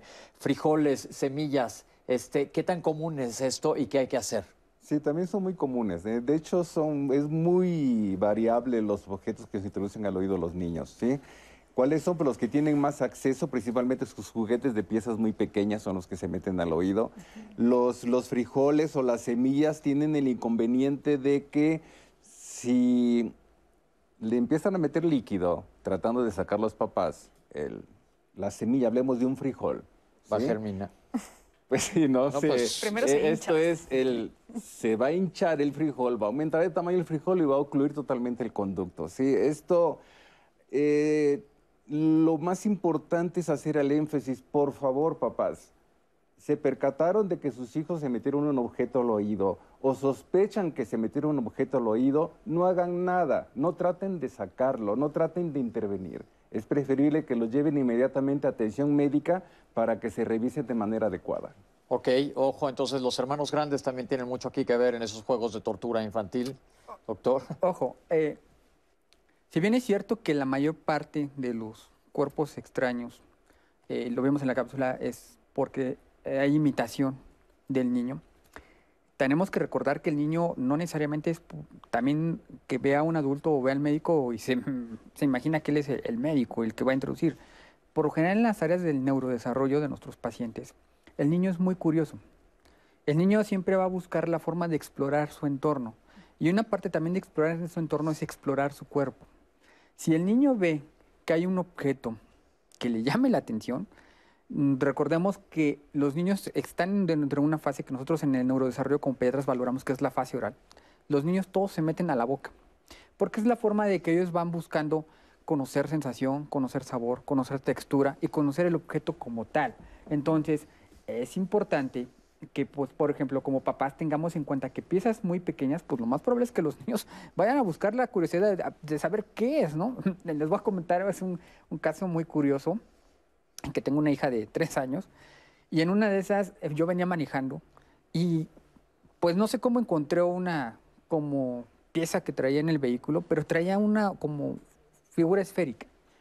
Jamás en su vida la ha visto.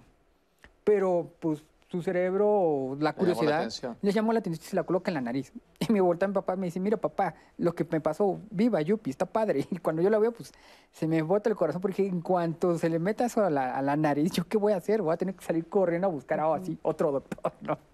Entonces, sí es muy importante eh, eh, que, eh, como lo decían, o sea, los juguetes que están diseñados tienen cierta, cierta estructura y son diseñados para ciertas áreas. ¿Por qué? Porque se va valorando el comportamiento del niño. Por eso hacerle caso de veras a lo que dicen las cajas, no apto para menores de tal año, es por algo, no es para dar la tapa, hay que hacer caso de las indicaciones. Ahí vamos a dejar los cuerpos extraños, algo que queramos agregar sobre cuerpos extraños. Pues nada más un mensaje, siempre que como médicos encontremos eh, un cuerpo extraño en el oído y también como padres de familia, uno tiene que revisar el otro oído, la fosa derecha, la fosa izquierda, es decir, no se limitan ¿Cuáles son las fosas? las fosas nasales, los conductos nasales. No debemos limitarnos nada más a, a ir a atender lo que, o el orificio o el oído que nosotros sospechamos. La posibilidad de que el niño se haya introducido algún otro objeto en alguna otra parte del cuerpo. Inclusive yo he tenido pacientes que se acumulan en el ombligo, también cuerpos extraños a la par de que introducen en el cuerpo. Perfecto, antes de irnos a la siguiente cápsula ya tenemos algunas llamadas. Así es, Pepe. Nos dice Elena Vázquez. ¿La otitis media puede dejar complicaciones en la vida adulta? Jorge Basset. ¿Nos pueden hablar sobre las diferencias entre la otitis media aguda y crónica? También Vidal. Cuando un niño tiene eh, problemas del oído, ¿con qué especialista lo debemos llevar? ¿Con el pediatra o el médico general? José Martínez, ¿hasta qué edad se puede aplicar la vacuna del neu- neumococo? En un testimonio una mamá nos escribe y nos dice, yo tengo un hijo de 10 años que ahorita con la pandemia le permití eh, usar videojuegos y me pidió que le comprara unos audífonos que son especiales para este tipo de actividad. Los usa alrededor de dos horas diarias y mi pregunta es si este uso prolongado le puede ocasionar algún problema o alguna infección de oído porque igual se, lo- se comparte los audífonos con su primo. También nos dice Celeste Uribe. ¿Nos pueden decir qué vacunas son las que debemos aplicar a nuestros hijos en edades tempranas para, para prevenir enfermedades respiratorias? Oscar Ochoa. El doctor me dijo que mi hijo tiene otitis media severa. ¿Eso qué quiere decir? ¿Que es difícil de tratar? Inés Salazar, ¿existen opciones de tratamiento complementario para resolver las enfermedades de los oídos en los niños o solo funcionan para fortalecer su sistema inmunológico? Y Marcia Aguilar, nos- ya lo platicábamos entre el corte Pepe de estos remedios caseros que de repente, creencias que existen para, para los oídos, y nos dice Marcia Aguilar, ¿es bueno ponerles un cigarro en el oído a los niños para destapárselos? Ok, perfecto. Todas estas preguntas las van a contestar los doctores en el siguiente bloque.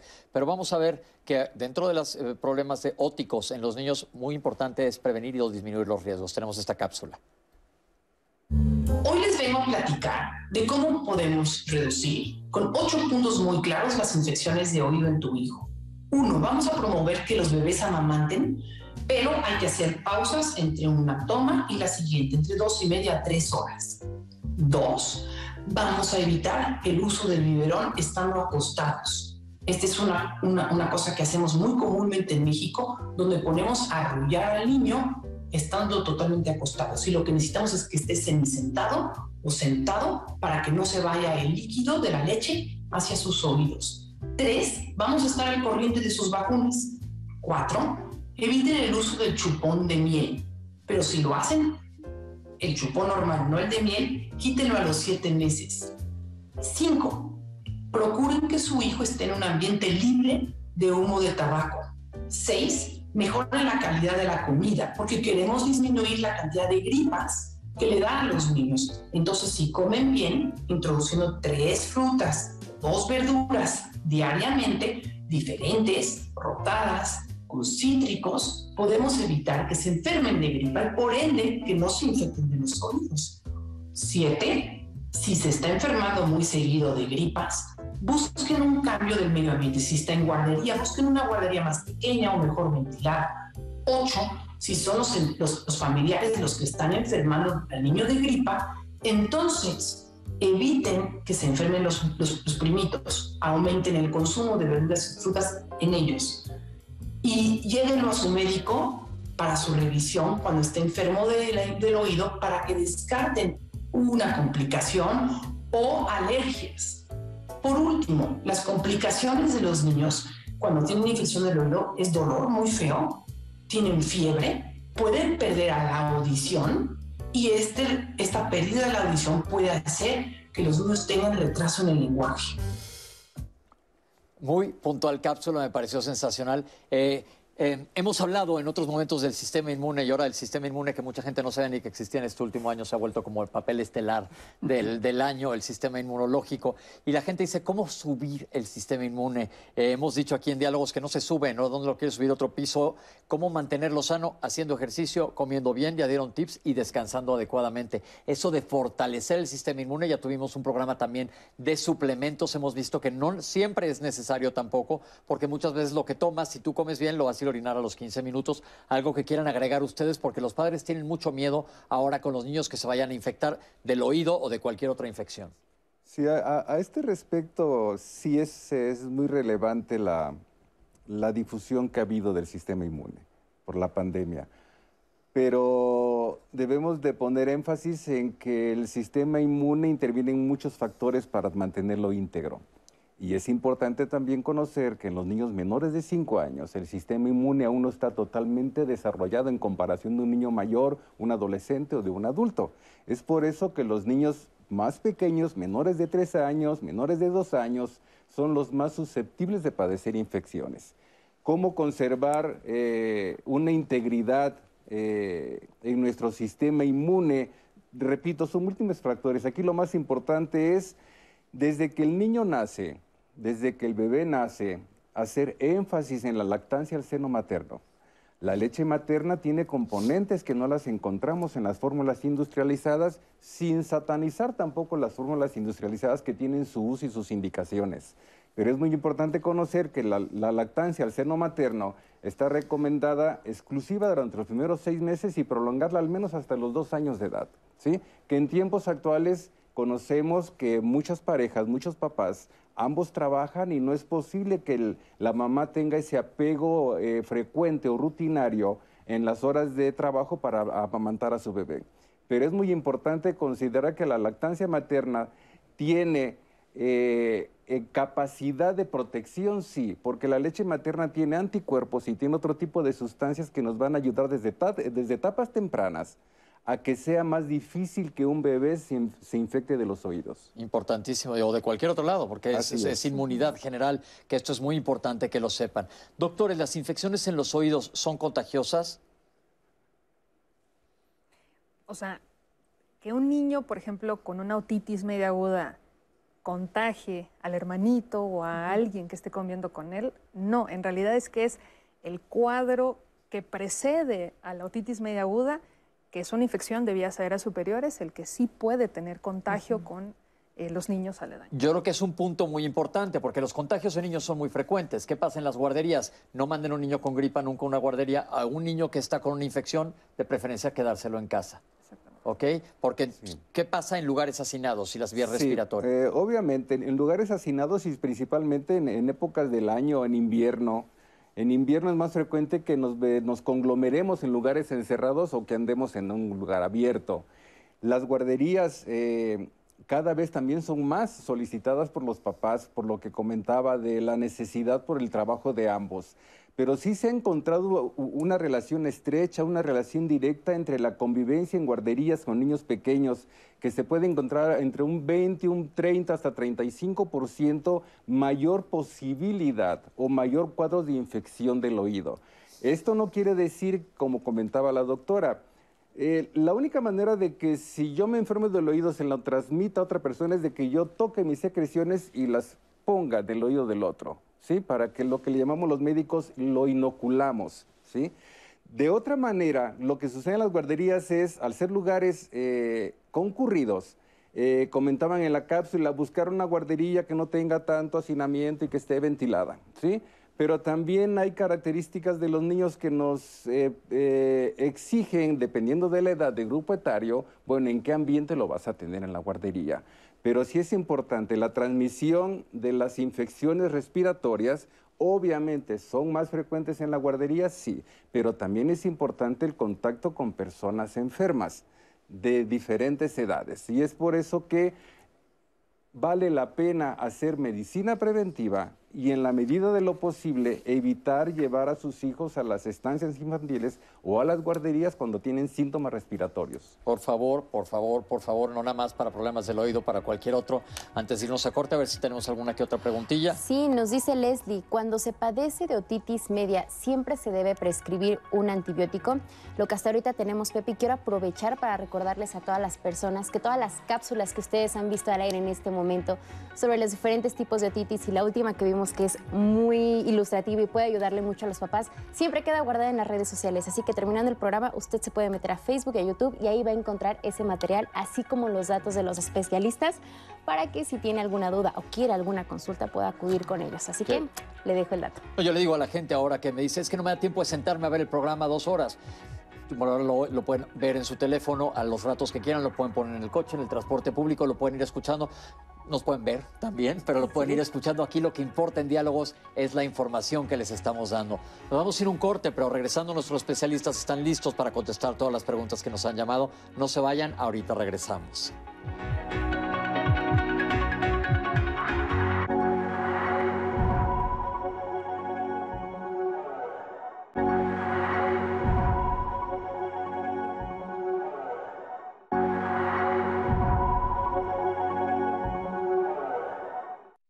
Es importante hablar de los padecimientos en los niños porque eh, normalmente una de las causas que creo que a todos nos, nos, llega en el primer contacto de atención, seamos pediatras, sean otorrinos, que muchas de las veces los niños son muy impredecibles en la forma en cómo se comportan para tratar una infección de origen respiratorio.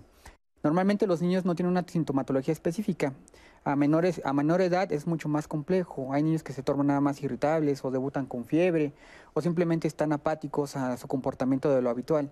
El otorrino laringólogo pediatra primero es un otorrino de adultos que va a seguir viendo niños.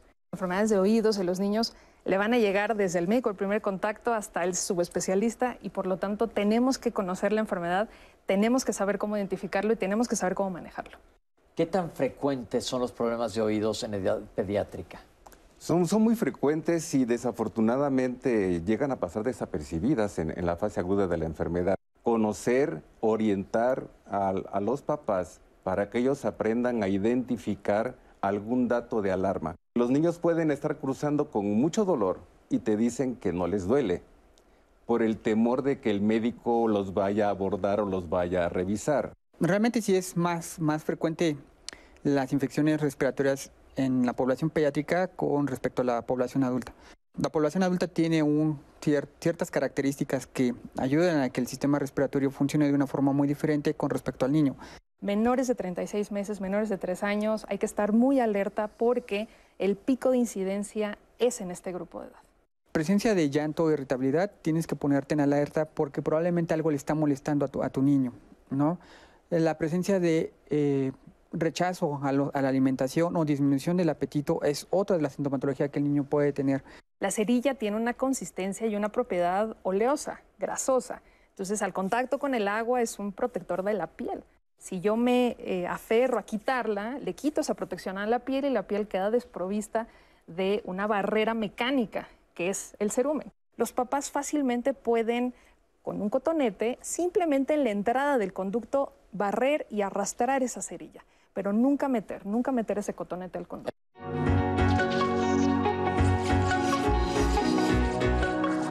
Gracias por continuar con nosotros aquí en Diálogos en Confianza y continuamos con nuestro tema de hoy, ¿por qué los niños se pueden enfermar de los oídos? Recuerden que en este bloque todas las preguntas que leí a lo largo del programa se van a responder. Pepe, te doy el último bloque de preguntas que nos Vámonos. llegaron. Orly Celes nos dice, ¿a qué edad termina el desarrollo del oído? Nos dice también Efren Valdés, en los niños que padecen asma, ¿son más frecuentes los padecimientos respiratorios y los de oído en consecuencia? Cris Pérez, ¿qué pasa si a mi hijo le quitaron las adenoides? ¿Será más susceptible de padecer enfermedades respiratorias? Rosalba Figueroa, ¿cuándo se debe llevar a un niño con un audiólogo? Y finalmente Silvestre García nos dice, ¿por qué hay niños que tienen enfermedades recurrentes con mayor frecuencia? Ok, perfecto, perfecto. Y doctores, les pido respuestas. Vamos a arrancarnos con todas las preguntas que nos ha enviado el público. ¿Qué hacer cuando un- en un niño se lastima el oído y le sangra? ¿Qué hacer? Nada más eh, limpiar la sangre que se escurra al pabellón del oído y no tratar de secar más allá. Inmediatamente, como comentábamos hace rato, llevarlo a atención médica, pero no traten de explorar por dentro del conducto. Ok. ¿Pueden quedar sordos a consecuencia de las infecciones del oído? Sí, es decir, puede ser una baja auditiva transitoria, que eso sería un escenario bastante común, ¿no? Un niño con una infección en el oído medio, pues tiene líquido. El líquido va a impedir que se transmita eh, el sonido. Entonces, sí puede haber una baja auditiva transitoria, pero en una etapa de secuela sí puede haber pérdida auditiva permanente. Perfecto. ¿Un bebé da más síntomas o puede ser asintomático? Eh, la realidad es que es, un bebé es mucho más asintomático y dar menos síntomas frecuentes. Ya lo hablamos a lo largo del programa, dentro de la sintomatología es muy inespecífica en los bebés. Pueden cursar con llanto, irritabilidad, rechazo a la vía oral, puede haber fiebre o incluso nada más simplemente pasar desapercibido la sintomatología. Ok. ¿Las infecciones de los oídos se pueden curar por sí solas como sucede con las gripas o siempre hay que llevarlos al médico? No, sí, hay, un porcentaje de las cuales se curan por sí solas, sobre todo cuando son procesos virales, estas se van a autolimitar. En un lapso de 3, 5, 7 días se autolimitan.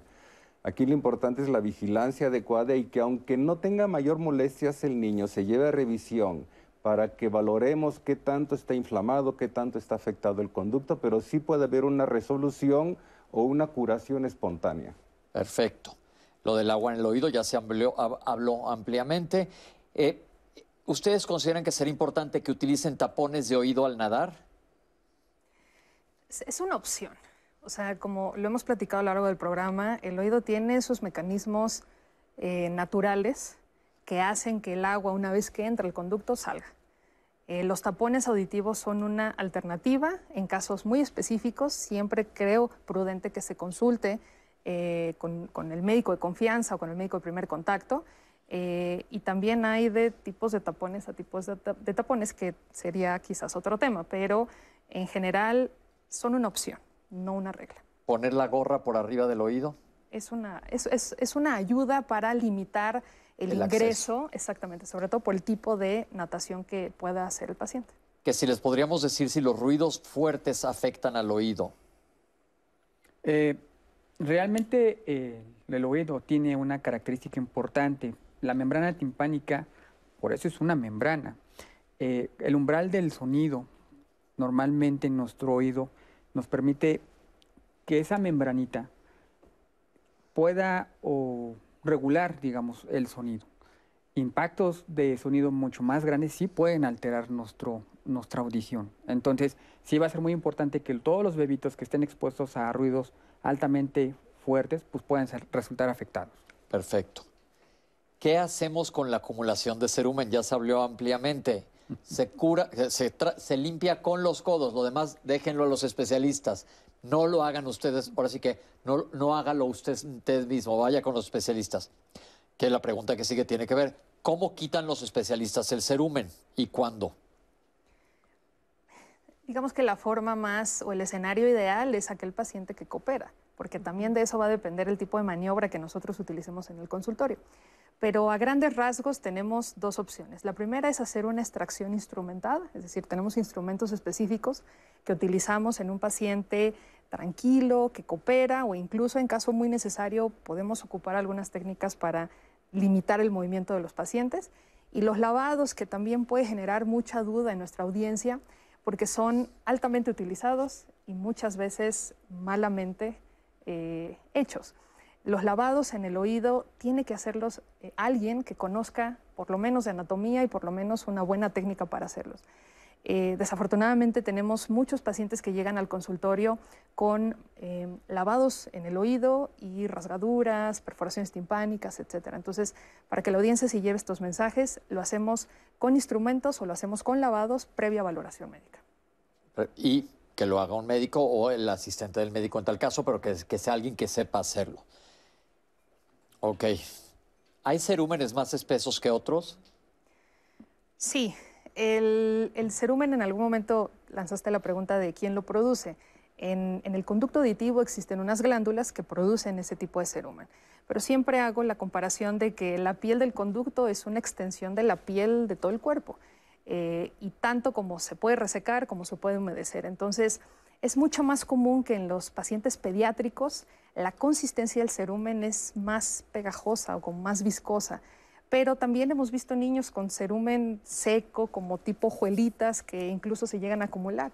Entonces, no es malo el que se produzca más o menos. Eh, lo, lo, difícil, o más bien lo importante, es que si nosotros identificamos que nuestro hijo tiende a hacer de forma recurrente tapones de cerumen, hay que acudir al médico y ver qué está sucediendo. Ok.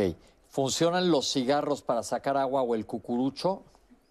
No, hay, que tener cuidado con todo este tipo de, de, instrumentos, por así decirlo, que se utilizan, el cigarro, que les ponen el cucurucho, les, les instilan en el oído aceites y otro tipo de sustancias. No, tenemos que evitar ese tipo de prácticas que en lugar de beneficiar pueden complicar ya un proceso inflamatorio existente.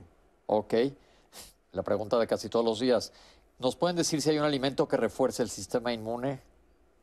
No, coman eh, bien. Eh, nada más que coman bien. Digo, lo que se dice normalmente, coman frutas y verduras, beban suficientes líquidos, una alimentación balanceada y nada más. Perfecto.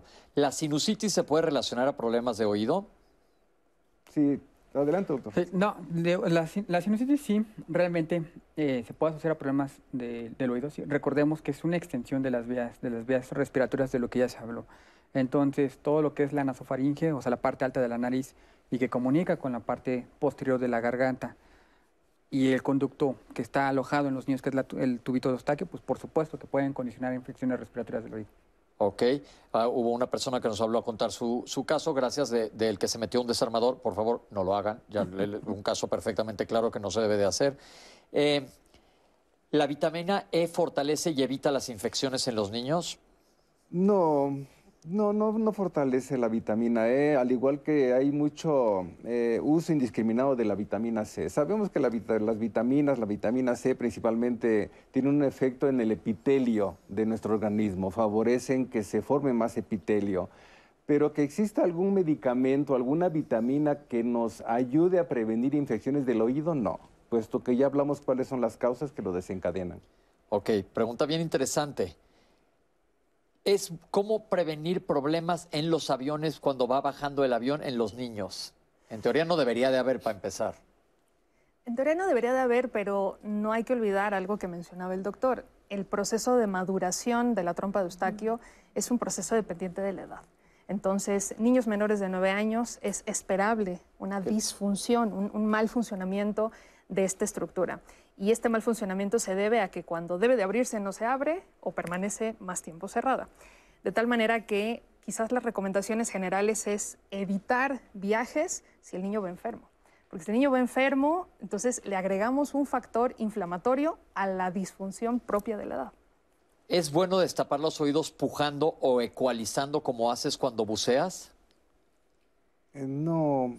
Mejor ve al doctor. No, no tendría es que no es que sea malo, pero hacerlo sin, sin hacerlo de forma demasiado fuerte puede ocasionar mucho dolor, inclusive en ciertos escenarios hasta perforaciones. Cuando yo era chico y ahorita aquí mi Pepe Grillo que tengo en el oído me dice, ¿y los chicles? Que te decía tu mamá en la carretera Acapulco, ahí cuando íbamos por el cañón del Sopilote siete horas cuando era chico, cómete un chicle si te dolía el oído. ¿Funciona? ¿Y cómo funciona esto del chicle? Existen algunas maniobras que hacemos para abrir o descongestionar, bueno, no, descongestionar, forzar una apertura de la trompa de Eustaquio. Y dentro de esas maniobras es soplar con la nariz y boca tapados, masticar chicle, bostezar, hacer esta maniobra. Entonces, son estrategias que pueden ayudar a mitigar la molestia que en ese momento nos genera el que se bloquea. Pero mejor hay que ir a ver por qué se está bloqueando. En ese momento te sacará la bronca, pero mejor averigua. El oído de mi hijo huele muy feo y se rasca mucho, pero no le duele. ¿Qué hacemos? Eh, habríamos que ver, ya, comentábamos que si olemos nuestro oído, tiene un olor desagradable, ¿sí? Porque así debe de ser y es parte de las funciones que tiene el cerumen.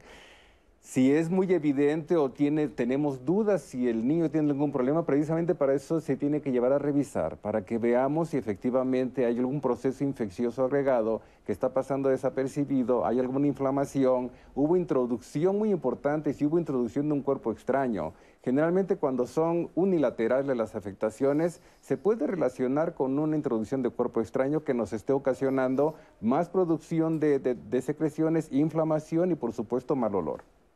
¿Los piercings o perforaciones en los oídos pueden causar infección? Sí, sí, por supuesto que sí, más cuando se introducen a nivel del, cartílago, en la parte cartilaginosa del pabellón auricular, sí pueden producir infecciones y si no son bien este, cuidadas pueden ser infecciones severas. o deformaciones. Yo una vez vi uno aquí que hizo una cicatrización que el oído y parecía que tenía otro oído por hacerse un arete acá arriba. Entonces, cuidado. Eh, las, ¿Puede haber complicaciones si tuve muchas infecciones de oído en los eh, de niño cuando yo sea adulto? Sí. Y de hecho, eso es parte del pan de cada día de los hospitales de alta especialidad, que vemos aquellos niños que ya son o están en una etapa de pubertad o adolescencia y que inician de forma muy temprana con estos cuadros infecciosos de repetición y que desafortunadamente no obtuvieron el manejo adecuado y tenemos o complicaciones o secuelas. Perfecto. ¿Cuál es la diferencia entre agudo y crónico en una infección? Bueno, el tiempo de evolución entre una enfermedad depende. Eh, en estado agudo, pues es un inicio rápido, repentino, que se, se instala no más allá de 7 a 15 días, y el crónico, que es allá más de 3 semanas. Perfecto. ¿Quién debe atender esto? ¿Un pediatra o un médico general? ¿O cuándo ir al otorrino pediatra? Eh, bueno, todos los niveles de atención con los que contamos en el sector salud tienen su función y tienen su participación en las diversas enfermedades. Por supuesto que si se tiene acceso a un primer nivel de atención que es atendido por médicos generales, ellos deben de tener también la capacidad para saber interrogar, para poder interrogar, mejor dicho, poder interrogar y poder eh, sospechar que tenemos un problema de infección del oído. Si se sale de su, de su ámbito de resolución, tiene que ser trasladado ese paciente a un segundo nivel de atención. Perfecto. ¿Hasta qué edad se pone la vacuna del neumococo? Bueno, el esquema de vacunación actual te maneja que es a los dos, a los cuatro y a los 18 meses. Y luego ya de grande en la tercera edad. Y luego en la tercera edad, pues, obviamente. Tuvimos ya un programa de vacunación, vale la pena que lo vean, está en YouTube. ¿Los audífonos para videojuego pueden causar daño? Sí. Dependiendo del volumen aguas. Dependiendo del volumen y dependiendo del tipo de audífono, que eso es algo bien importante en temas de... ¿Estos que se meten ahora? Exactamente, en temas de la protección auditiva. Entre más pequeño sea un audífono, más daño puede ocasionar porque existe mayor fuga de sonido. Los mejores audífonos son los que tenemos o los que podemos ocupar de manera externa. Pasa mucho cuando vamos al lado eh, en el súper, en el en, transporte público, que parece que vamos nosotros escuchando lo que el de al lado está intentando escuchar, y los audífonos que van dentro del conducto son los que mayor fuga de sonido tienen. Entonces, qué interesante. El, el tema de la protección auditiva tiene que estar en todos los niveles de atención, y si nosotros sabemos que nuestro paciente es usuario, de audífonos y no solamente por videojuegos. Hoy en pandemia los niños toman clases en línea y están con los audífonos cuatro, seis, ocho horas diario. Entonces, mi sugerencia es protección auditiva en temas de usar audífonos grandes y eso va a permitir menor fuga de sonido y menor volumen al que tengo que usarlo. Ojo, adultos también que usamos, es un súper buen tip, doctora, gracias. Este, esto yo lo voy a poner en ámbito personal, no voy a decir el nombre de quien me lo mandó porque seguro me está viendo porque me escribió, que recuerde que también una cachetada te puede romper el tímpano. Una cachetada, una nadada con cachetada, una...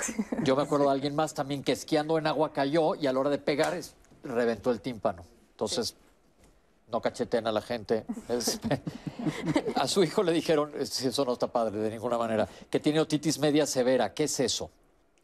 Yo creo que se refiere a otitis media serosa es una entidad diferente porque la severidad del cuadro te lo da la clínica y la apariencia del paciente y tu exploración física, por supuesto. Entonces, yo creo que tal vez me, limito a dar una opinión porque quizás el concepto se equivocó. ¿Existe algún tratamiento complementario al que dan los médicos? Pues yo creo que el que da el médico es más que suficiente. Sí, no. Apapache a su hijo, cuídelo, consiéntalo mucho, eso siempre ayuda a todos. Eh, ¿Son buenas las gotas para reblandecer cerilla oleosas? Pues Hace algunos años se vendían de forma, eh, o sea, es decir, teníamos acceso a gotas óticas que se vendían con la intención de deshacer o despegar el cerumen. Y ciertamente hemos visto un incremento en la prescripción de estas gotas con la intención de eh, despegar o evitar llegar al médico para que se, se pueda extraer este, este cerumen o este tapón. Eh, definitivamente ninguna gota va a ser útil si no me la prescribe un, un, médico. Perfecto. Siempre es necesario tratar las infecciones con antibiótico. ¿Cómo saber que no es un hongo? Bueno, volvemos a tocar el punto. Las infecciones del oído siempre tienen que ser valoradas por un médico. El médico es el indicado para poder determinar si la infección es viral, de origen bacteriano o incluso micótica, porque pues, también las... Micótica quiere decir por hongo. Por hongo, ¿no? O sea, a final de cuentas existe la entidad. Entonces, la recomendación y la sugerencia para todos los papás del auditorio es visiten a su médico y él es el que tiene el entrenamiento, tiene la capacidad para poder diferenciar entre una y otra. Nos quedan un par de minutos, doctor, debemos tratar de sacar todo. ¿El COVID puede afectar los oídos? Sí, sí, sí, por supuesto. Hay una inflamación de la vía aérea y por supuesto que sí. Ok, ¿a qué edad termina el desarrollo del oído? Pues me gustaría responder esta pregunta desde dos puntos de vista.